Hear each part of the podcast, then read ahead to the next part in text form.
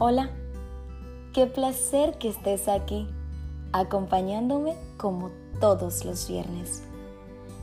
En la mañana de hoy, quiero invitarte a reflexionar conmigo acerca de la aceptación. Cuando decides encaminarte en tu vida y lo realizas de manera consciente, sabrás que te vas a abrir paso a muchas cosas, pero también llegarán a ti muchos desafíos y cambios que son parte del proceso que todos experimentamos a lo largo de nuestro paso por la tierra. A menudo que nos encontramos avanzando, en nuestro camino aparecerán amigos, amores, oportunidades, decepciones y demás cosas que se acaban en un mal término pueden provocar en nosotros inaceptaciones que nos pueden llevar a crear un patrón de no aceptarnos ni aceptar las cosas que nos pasen. Quiero decirte que la aceptación en la mayoría de los casos siempre libera.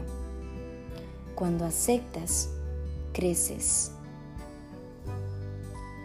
y nutres tu interior de fortaleza a veces puedes pensar que si aceptas algo en tu vida que no salió como esperabas, estás perdiendo y no, estás ganando.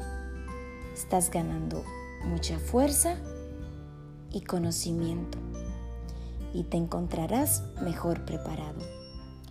Acéptate tú mismo, luego a los demás y después cada situación que te pase Así saldrás ganador, reconociendo y aceptando que todo es parte de un aprendizaje que necesitas experimentar y que Él mismo te llevará a descubrirte mejor.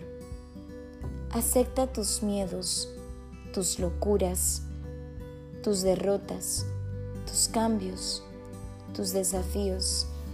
Todos esos sentimientos están ahí para acompañarte como parte de tu crecimiento personal. Ama la aceptación.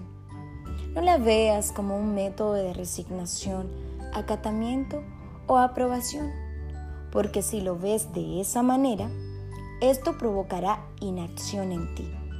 Más bien, mírala como una decisión de admitir y afrontar las cosas para alcanzar la sabiduría de reconocer la realidad que se produce en nuestro entorno. Muchísimas gracias por estar acompañándome en un momento contigo. Será hasta el próximo viernes.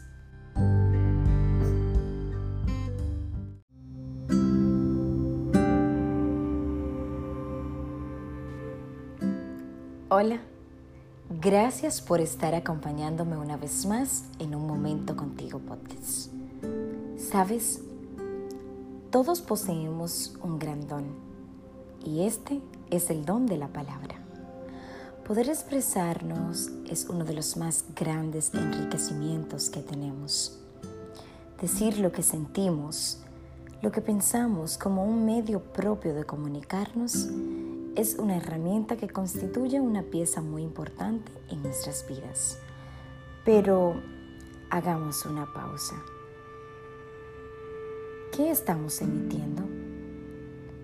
¿Somos conscientes de lo que expresamos en palabra y cómo lo decimos? ¿Están nuestras palabras sirviendo como un mecanismo de ataque o de empuje en la vida de aquellos que nos rodean?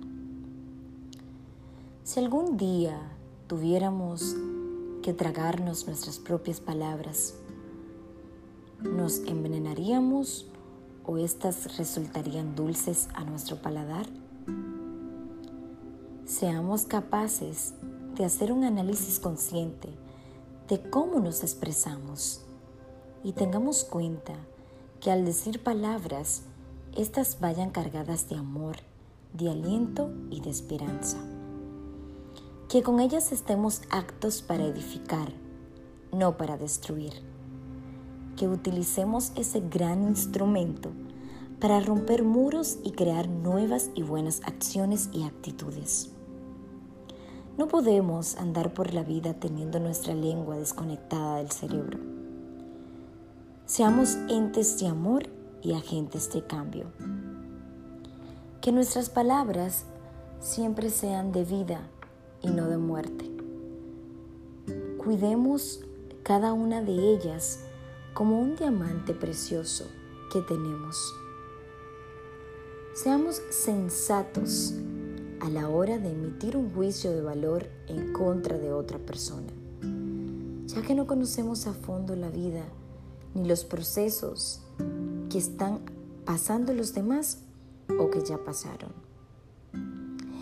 Y quiero concluir con una hermosa frase de Rumi, poeta místico musulmán de Persia, que reza de la siguiente manera. Eleva tus palabras, no tu voz. Son ellas lluvias que producen flores, no truenos.